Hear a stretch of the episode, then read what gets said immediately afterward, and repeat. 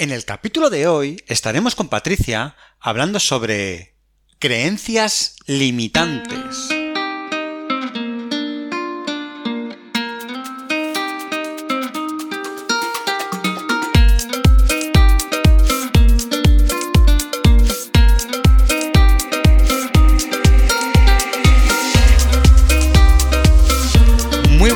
Todos, un día más aquí para hablar de salud mental, de nuevo con nuestra querida amiga Patricia, que como todos sabéis es psicóloga sanitaria enfocada en población adulta, que trata desde las terapias contextuales y que es una pieza fundamental del equipo de psicología online avanzada.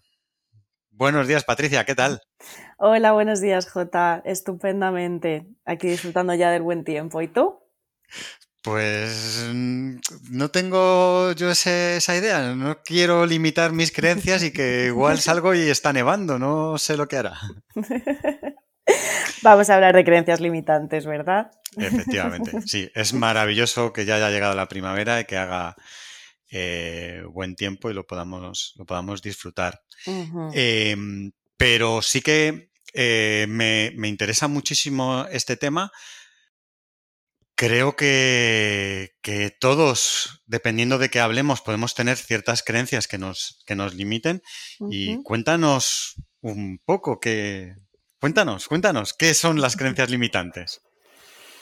Bueno, las creencias limitantes, en realidad no me gusta mucho este concepto porque ya de por sí eh, parece que está definiendo la experiencia, ¿no? Creencias limitantes, como si realmente un pensamiento tuviese la capacidad de limitar eh, a lo que yo decido dedicarme. Pero bueno, nos, entendemos con, este, con este concepto. Efectivamente, como acabo de decir, con creencias limitantes, eh, bueno, lo vinculo más a esta parte como de autocrítica, ¿no? Como a esta vocecilla interna que, que tenemos algunas personas que nos dice esto va a salir mal, eh, no sabes hacer esto, eh, no vas a poder afrontar lo otro, no eres suficiente, no eres válida, bla, bla, bla, bla, bla, ¿no? Esa vocecilla que, que nos lleva a los mil demonios y que en ocasiones esa vocecilla habla tan alto o dice mensajes tan duros o tan frecuentemente que nos hace mella, ¿no? Que nos afecta, nos genera un impacto emocional y algunas veces el problema es que determina cómo yo me enfoco en la vida que por este, esta vocecilla que me dice no vas a poder hacer esto, dejo de intentar hacerlo. Entonces nos referimos a esa vocecilla. Ya. Eh, ¿Por qué aparece esa voz? Bueno, pues como siempre, esa voz es un eco del pasado. Es una voz, una serie de mensajes, de experiencias que yo he ido teniendo en mi infancia y a lo largo de la vida que yo he interiorizado y que por lo tanto perdura a día de hoy y que aparece. Em, ¿Cómo, ¿Cómo, empieza un poquito esto? ¿no? Bueno, pues cuando yo he tenido un contexto familiar excesivamente crítico, en el que me han estado criticando continuamente, ¿no? De esto no está lo suficientemente bien, no vas a poder hacer lo otro, ¿para qué vas a hacer esto? Al final, eh, la repetición de esos mensajes hace que, me cale y que lo interiorice, ¿no? Sobre todo esto ocurre en contextos, eh, en, modelos educativos sobreprotectores, donde han hecho todo por mí por verme incapaz de hacerlo. Em, es que no sabes atarte los cordones, déjame que te los ato yo, ¿no? Siempre pongo, siempre pongo ese, ese, ejemplo. Al final no se ha fomentado mi autonomía, entonces yo crezco con la idea de que necesito de los demás para poder, para poder hacer algo que por mí misma no voy a poder afrontar eh, algunas situaciones. También desde un modelo más autoritario, donde no ha habido un afecto, pero sí que ha habido un control excesivo, ¿no? De no puedes hacer esto, no vas a hacer lo otro, esto está prohibido, esto total, eh, yo acabo interiorizando esa, esa voz en la que no, no, ha habido una explicación de por qué no puedo hacer lo otro, ¿no? Yo puedo fantasear y pensar, pues esto no puedo hacerlo porque no soy capaz de hacerlo, porque no soy suficiente, entonces por eso no puedo acceder a, a ello. Y también en base a algunas experiencias que, que hayan tenido, que hayan generado un impacto emocional en nosotros, ¿no? Situaciones de acoso, de bullying, eh, de burla, eh, etcétera al final todo esto, bueno, pues son que se van plantando en, la infancia y que, que tienen una repercusión en la edad adulta. La salud mental es un tema muy delicado. Muchas veces dejamos pasar cosas que nos complican poco a poco la vida y Yendo al psicólogo, damos un paso en cuidarnos y mejorar nuestro día a día. Psicologiaavanzada.es Terapia online desde el salón de tu casa. Entra en nuestra web psicologiaavanzada.es y pide tu primera sesión gratuita. Claro. Em, según me estabas contando esto, me estaba acordando de otras veces que hemos hablado de otros temas y, hemos hablado de que aunque fueran cosas negativas, tenían cierta utilidad. ¿Tiene algún tipo de utilidad tener estas creencias limitantes o mm, en este caso no es así? Bueno, al final fíjate que estas creencias limitantes, eh, estos pensamientos, esta voz autocrítica siempre está enfocada a la amenaza, ¿no? Cualquier situación nueva, cualquier eh, contexto nuevo que vaya a suceder, eh, mi mente lo percibe como, como una amenaza. Entonces, bueno, al final fíjate que nuestra mente estaría tratando de protegernos, pero de una manera muy rudimentaria, ¿no? al decirme mi mente, mañana te vas a quedar en blanco en la presentación delante de 600 personas, eh, lo que me está diciendo es, oye, jo, revísatelo bien, descansa bien, tómatelo con calma, ve preparada, haz unas respiraciones antes. Lo que pasa es que fíjate que del mensaje a la lectura que yo hago de ese mensaje hay un mundo, ¿no? Nuestra mente está más enfocada de manera general y por la propia naturaleza a la detección de amenazas y tiene un sentido evolutivo, nos ha, nos ha permitido sobrevivir a día, a día de hoy.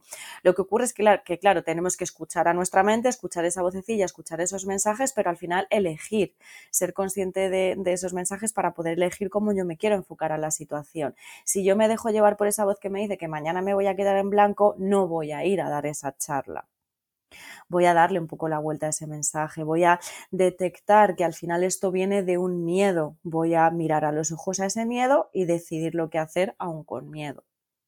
Em, tiene, tiene todo el sentido. Entiendo que haya gente que, que lo tome de una manera y sea capaz de hacer esa lectura y para otra gente sea más complicado.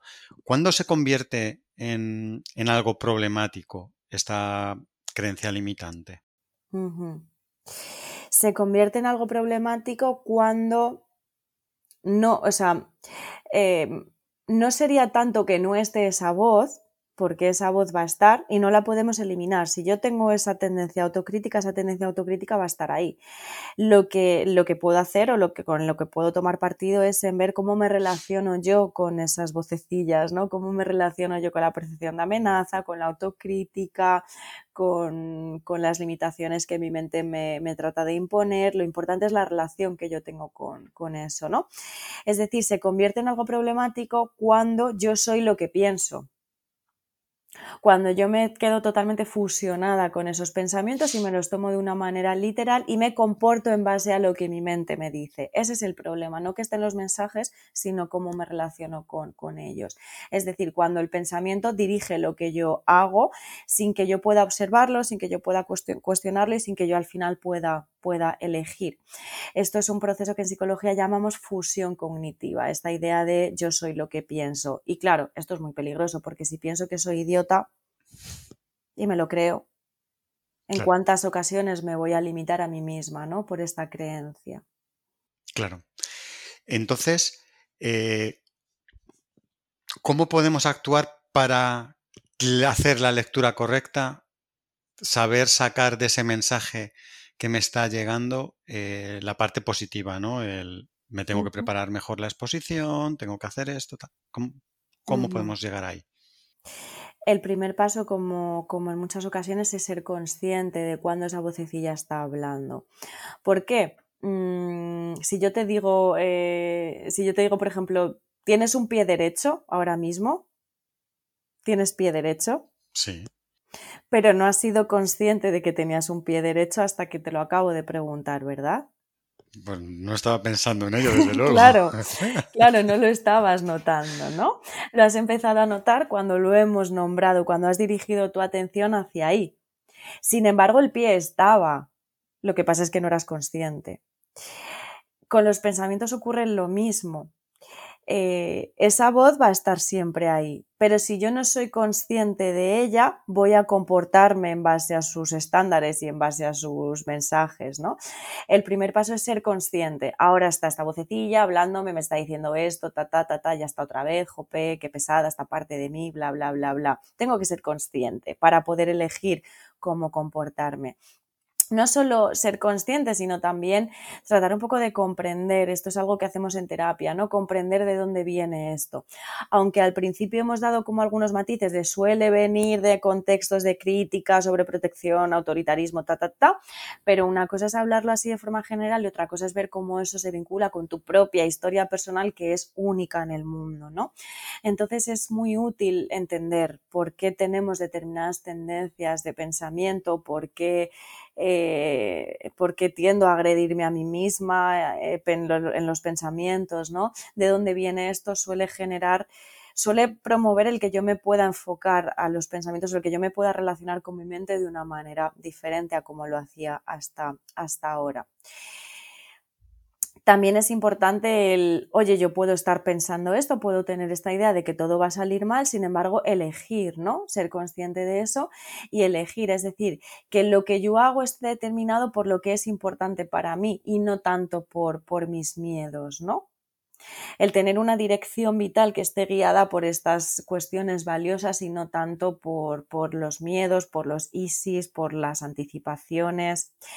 Sin embargo, esto es algo bueno, que, cuando, llega a limitar enormemente a la persona y cuando, ya se desarrolla un proceso de una, autoestima muy bajita, em, de que al final mi vida es totalmente determinada por el miedo, es algo que sí recomendamos trabajar en terapia para poder hacerlo de una manera mucho más personalizada. Claro, justo estaba pensando en preguntarte sobre esto, pero está claro, ¿no? Que cuando una persona tiene estas ideas y le limita de esa forma hasta ese punto, entiendo que la terapia es fundamental para hacer ver que es solamente un aviso para que se prepare, para que haga las cosas mejor, para tal, no para que no, los haga, no lo haga, sino para que prepare el camino, ¿no? Para llegar a, ello, entiendo. Claro, claro. Pero hacer este cambio no es, no es sencillo, porque, porque jo, decíamos que nuestra mente habla desde el miedo y el miedo es una emoción muy poderosa porque ha favorecido tanto la supervivencia de la especie, es decir, me permite protegerme de tantas amenazas, que es una emoción muy potente, muy, muy, muy potente. Eh, notamos muy activamente cuando tenemos miedo y a lo mejor no notamos tanto cuando estamos alegres, ¿no? como que pasa más desapercibido. Entonces, al, hablarnos desde el miedo, esta voz, pues eh, tiene un, poder muy, muy potente sobre, sobre nosotros. Entonces, bueno, por eso partimos también de la base de, comprender de dónde viene esa voz, de dónde viene ese miedo. Eh, es todo un proceso para hacerlo. Estaba pensando, eh, las personas que parece que no tienen límites, que son capaces de llegar a sitios donde otra gente no ha llegado, mm, en cualquier ámbito, ¿no? Puede ser, se me ocurre el maratoniano, ¿no? Que consigue hacer esa maratón en, dos horas, o, el, eh, o un gran empresario que es capaz de competir contra la NASA y llevar a gente al espacio. O sea, ese tipo de, gente que es capaz de enfrentarse a un reto que muy poca gente se ha planteado siquiera, que parece no tener límites, ¿Qué les ha ocurrido para, para llegar ahí? Bueno, probablemente eh, estas personas se desarrollasen o pasasen su infancia en un entorno de bastante seguridad, en el que los padres fomentaban la autonomía, su propia autonomía, en el que había un establecimiento de límites desde, desde la amabilidad, desde el amor, eh, en el que pues un entorno seguro, ¿no? En el que se permitió que ellos explorasen, investigasen el mundo desde esa base segura de puedo investigar, que sé que mi madre está aquí si pasa algo, mi madre o mi padre, ¿no? Eh, esto hace muchísimo, esto hace muchísimo, porque yo crezco con esa sensación de seguridad, de me puedo equivocar y aún así seguir siendo una persona digna y valiosa, ¿no? Eh, las cosas me pueden ir mal, pero eso no determina quién yo soy. Puede ser una única experiencia o, puede formar directamente parte de la vida, pero eso no, quita el que yo sea digna de, de ser querida o de ser, o de ser valiosa, ¿no? Entonces, probablemente eh, pues exista este contexto familiar que facilite las cosas, pero no solo esto, o no necesariamente tiene por qué darse esto, sino que creo que hay otra parte también muy importante que supone que a lo largo de mi vida como, como, joven y como, como, adulta, me haya podido exponer a situaciones que inicialmente suponían un reto, cierta parte de desafío, incluso de amenaza, pero me he expuesto a ellas y, eso ha construido al final cierta seguridad en mí.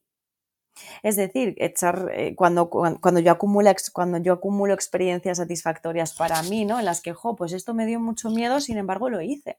Y a lo mejor no salió a la perfección, pero me atreví a hacerlo y rompí con ese miedo.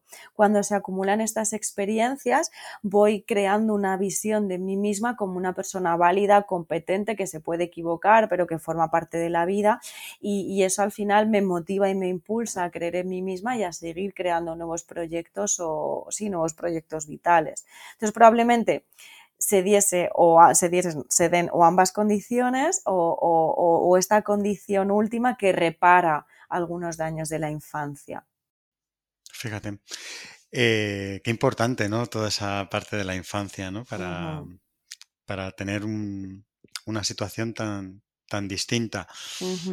Mm, una persona digamos, normal, que ha crecido en un entorno normal, en el que se le ha podido educar más menos, pero dentro de, la normalidad, eh, tiene ciertas creencias limitantes, entiendo, en ciertos aspectos, como decía yo al principio.